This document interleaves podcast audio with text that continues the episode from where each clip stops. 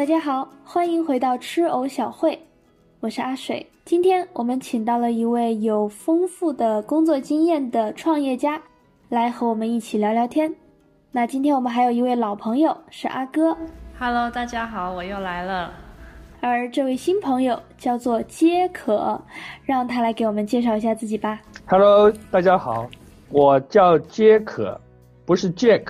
是一切皆有可能的皆可。很高兴能够参加这个节目。嗯，好的，我们也特别欢迎你能来到我们的吃藕小会。那为了让我们的听众能够更快的熟悉你的背景，你可以先给我们讲述一下你的职业轨迹吗？我工作到今年有三十年的时间了，嗯，对你们来说是非常长的一段时间。是但是呢，我的创业创业经历到现在为止只有六年，也就是说三十年的时间里边有二十四年是工作，是嗯打工，嗯有六年是创业。嗯所以的话，从创业的角度来说，我还是一个刚刚创业的年轻人。嗯，感受到了非常年轻的气息。嗯，那你可以再给我们继续聊一下你具体参加过什么样的工作，然后进入过什么样的产业吗？我可以很简单的给大家介绍一下，我二十二岁的时候我就参加工作，还不满二十二岁吧。嗯呃，然后呢，我就做一名新闻记者。嗯呃，那么新闻记者呢，我大概做了八年的时间，就是原来呃标准意义上的这个新闻记者。那么八年以后呢，我还做记者，但是呢，我做的是一个很特定的和上市公司的信息披露，然后呢业绩分析这块相关的记者。所以的话呢，他其实呢是一个专业的这个证券投资的信息分析人员。啊，他他所以他这个属性就不完全是记者。这样的话呢，我又做了十几年，参与了一个合资公司的平台和日本的一家大家现在都很熟悉的，呃，叫软银的公司的下属企业合资。嗯然后呢，我做的是一个信息产品的这种这个公司的管理人，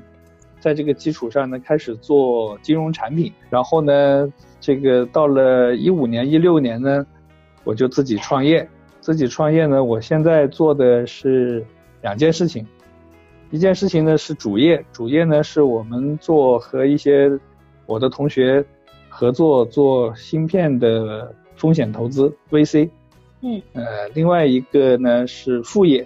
副业呢是我们从一四年开始做农业的综合开发，就是去包一片荒山，然后呢开始种植创业，然后呢再来打造产品，很原始。这两个项目相差极远，可能一般人不会去选这样的路子，但是这里面也有很多机缘。嗯我想问一下杰克，您为什么想要创业呢？因为我相信一切皆有可能啊，积累了那么二三十年的很多工作经验，总觉得别人的人生是很精彩的。嗯那么，为什么有很多想法不可以自己去试一试呢？因为我在那个传统意义上的这种这个平台上，也已经工作那么多年了。我觉得当时我四十五岁，我觉得我要是再过五年，我要是不离开，我可能在这个体系里边会变成我以前最讨厌的那一类人，就是他知道他的无所作为，但是的话他又不愿意让年轻人去把资源分走，所以他就处处刁难人，然后的话呢观念老旧，然后成为别人的拦路石，这样的话岂不是很悲剧吗？我觉得能够有一次机会去让自己试一试嘛，也是一件好事情。嗯，听起来你非常的有自信。回顾你的这个职业轨迹，可以看到你每一次的职业改变，好像都是进入了一个全新的领域。那每一个领域里面都有自己的知识体系，你是如何进行快速的学习的呢？其实我理解，作为创业来说，分为两类，一类呢是年轻人的创业，年轻人的创业呢，他应该是不断的去积累，不断的去尝试，但是呢，他可能会有很多失败，但是呢，他不应该投入很高的成本，他主要就是有有心力是吧？有时间，这个是去试错。那么对于成年人或者说经验比较丰富、有工作经验的人的创业呢，他不应该很盲目，他也不应该走各种试错的路子，他应该把自己的能力、积累的资源，那么找到一个合适的切入口。和合适的人合作，所以的话，在这个过程当中呢，并不一定是他擅长什么，而是说他有一些资源是不可或缺的，也就是说，在发挥的是整个团队的能力，而不是只是他个人的能力。但是在整个团队当中的话，他要能够支持整个团队把短板补长嘛，对吧？就是没有很明确的短板，所以我觉得在这两个项目里面呢。呃，一个呢，就是说，你比如说半导体芯片设计这个产业离我很远，我基本上不懂。但是呢，因为这个产业是需要投资的，但是呢，资本市场的人呢，对半导体这个高技术的行当，他们是不了解的，所以他们也不敢投。我可以起到一个比较好的转换器的作用，就是我让资本了解技术，我让技术获取资本，这就是我的定位。关于农业投资呢，它和这个又有一些不同。但是呢，中国的农业投资呢，就是有一个规模化的农业投资，是需要资本来支持的。那么也需要技术，也需要这个，但是更多的其实是需要，第一是资本，但是比资本更重要的呢是，能够对市场有很强的理解力。就是说，是从市场的角度出发，去定义产品，然后呢，去这个搭建这个你的商业模式，然后呢，能够超越一般的这种传统农业的这种商业模式。所以，我自己认为，我在这两个方面，我既不是非常懂农业的人，也不是非常懂这个高科技芯片设计的人。但是呢，我能和这些人合作，能够提供他们需要的一些要素和资源。当然要说明一点，并不是说我有钱，不是说其实钱都是大家一起去找来的，不是说我去投资，而是说我去帮助他们能够实现有吸引资本支持的这种能力。你是什么时候开始意识到自己其实有这样的资源和能力来对接两边的需求的呢？其实呢，这个事儿呢分两头讲。一个呢就是说，我们看很多案例都会有自己的想法，每个人都觉得他会有能力可以去做一些什么事情，可以去做。但是实际上你能不能做呢？不取决于你对自己的认知，而取决于别人对你的认知。就是我说在那个合资公司的时候，我们做了几件事情。我们觉得还是比较成功的。第二，那我个人有些项目的投资，这个回头看也还是比较成功的。所以这样的话呢，你就会觉得，第一，你会有一些判断力；第二个呢，你这些判断力呢，其实是在市场实操当中被验证过的。也就是说，你不会觉得自己有太大的盲目性或者一厢情愿。那么在这种前提下，你再去做这些事情呢？也是不断的要有正反馈的，就是你做一件事情，不断的有正向的激励和反馈，就会逐渐建立起自己的信心。第二个呢，就是说，作为一个成熟的创业者来说，他应该有足够的耐心去对待他要做的这件事情，而不是说很短期化的认为哪一件事情做成了他就成功了。或者说一年的时间、两年的时间，他要不成功，他就失败了。核心是说，他要有足够的耐心，他要有能力让自己坚持，包括自己的毅力，包括自己的信心，也包括资金。就是说，你要能够有一些长远的规划，这种长期规划呢，能够支持你走得足够远。在这样的前提下，你就会能越来越接近成功。所以的话，我们现在并不说我们现在创业成功了，我们只是说比以前离成功更近一些。你是如何定义成功的呢？有没有哪一天你会觉得，嗯，就是今天了，今天就是我我达到我的目标，我成功的这一天？我觉得不是这样的，其实成功的定义，我觉得是两个，一个呢是你自己的愿景，你当初希望做的什么事情，这个是它是不是在朝这个方向在一步一步实现；另外一个呢就是有没有更多的人来加入，这个是认同你的这个理念、你的愿景，有更多的人来接棒，他们也朝这个方向去走。哎，讲到成功的话，我想问一下，呃，杰克，您有没有遇到一些比较大的挑战啊，或者挫折？然后当遇到的时候，你是怎么去应对、去去解决的呢？我们觉得，其实失败是常态，不是说这个顺利是常态。创业的话，可能你想象的事情百分之九十都是做不成的，所以的话。你一定要有很好的这种心态，就是说，当你什么时候稍微顺利一点的时候，你就会想，可能会有一个更大的失败在等着我。但是呢，在另外一个方面呢，你又要想，你把一个时间段把它放长一点，可能在一年是困难的事情，在两年就不是困难。但是呢，你得坚持去做，所以。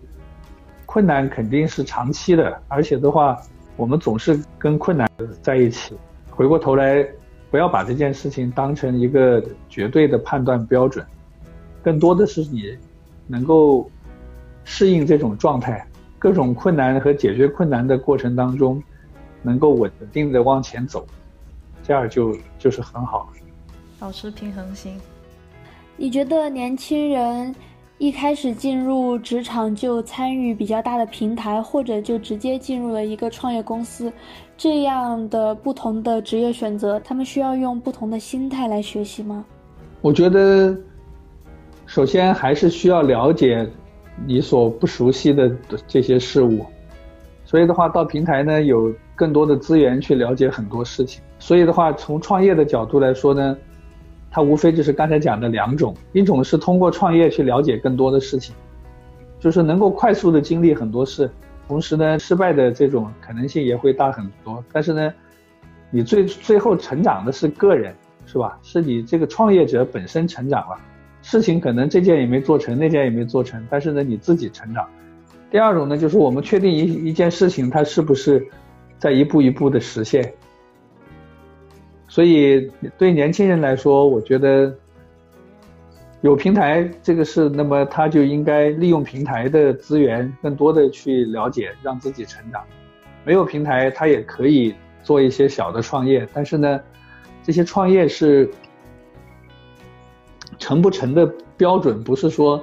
你开你开个士多店能不能活下去，而是说你开个士多店能不能。把自己所缺少的一些能力这个提升起来，但是因为我们的目标不是开士多店嘛，对吧？也不是去送外卖，但是呢，不是说这些事情不能做，这些事情的话都能够提升我们某一些方面的能力。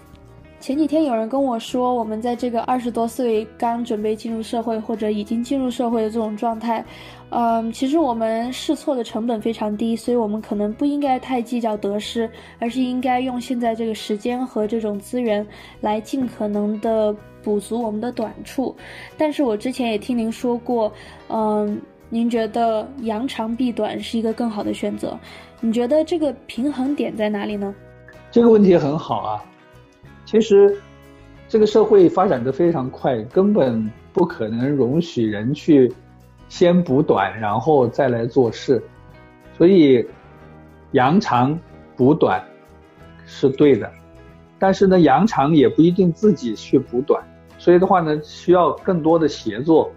通过协作去解决短板的问题，让别人的长处来补自己的短处，而不是说自己要怎么勤奋努力，因为。第一是没有时间让你去这么做，第二，其实一个人他特定的短处要去补，其实是事倍功半的，也很不合算。那您说到风投，您也看过这么多家公司，你每次在观察他们的团队的时候，有没有什么这些团队的特质让你想要继续的更长期的观望或者进行投资呢？我觉得一般来说会有几种情况，首先。一种情况就是这个创业的领头人，这个是一定是要非常有有远见，然后的话有梦想，然后的话呢能够有企业家精神。什么叫企业家精神？就是能够把零变成一的人，就是无中生有的人。这样的人，这个事儿是稀缺的。但是光有这样的人是不一定能成功的，还要有脚踏实地，能够帮助他把事情一件一件落地的人。那么，各种团队，这个是都有。但是的话呢，你会发现，成功的团队它都会具备两个比较明显的特质。第一个明显的特质就是他们知道他们走在一条什么样的道路上，然后的话呢，他们能够把他们的步骤、他们的每一个这个这个这个方面所需要去做的这些工作的规划，都做得很好。那么。这样的话，这个是他才能够说有正确的战略。如果没有正确的战略，这个可能每在市场里边跌跌撞撞的，每天都为了找一口饭吃，但是最后他其实是没有成长的。第二类的这个公司呢，这个就是我创业团队呢，呃，它的一个很大的一个特点就是，它。能够快速的在这个市场当中，能够找到符合自己能力的定位，就是他知道哪些事情是他该做的，哪些事情这个事儿是他不该去做的。那么他能够找到这样一个比较确切的这个定位，就是结合自己的资源、能力，结合自己的这个在市市场生态当中的这么一个生态位来做事情。所以的话呢，很多可能他也会失败，但是的话呢，只要给他时间，给他自己改正、自我修正的这么一个机会，他总是会回到正确的道路上去。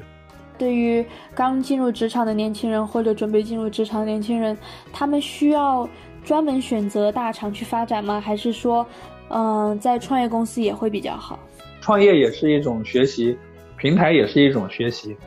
核心是知道自己要什么，因为我见过在很好的平台上干一年就辞职走的人，他也成功了。我也见过他没有平台，就像从士多店送外卖开始做起，他也成功了。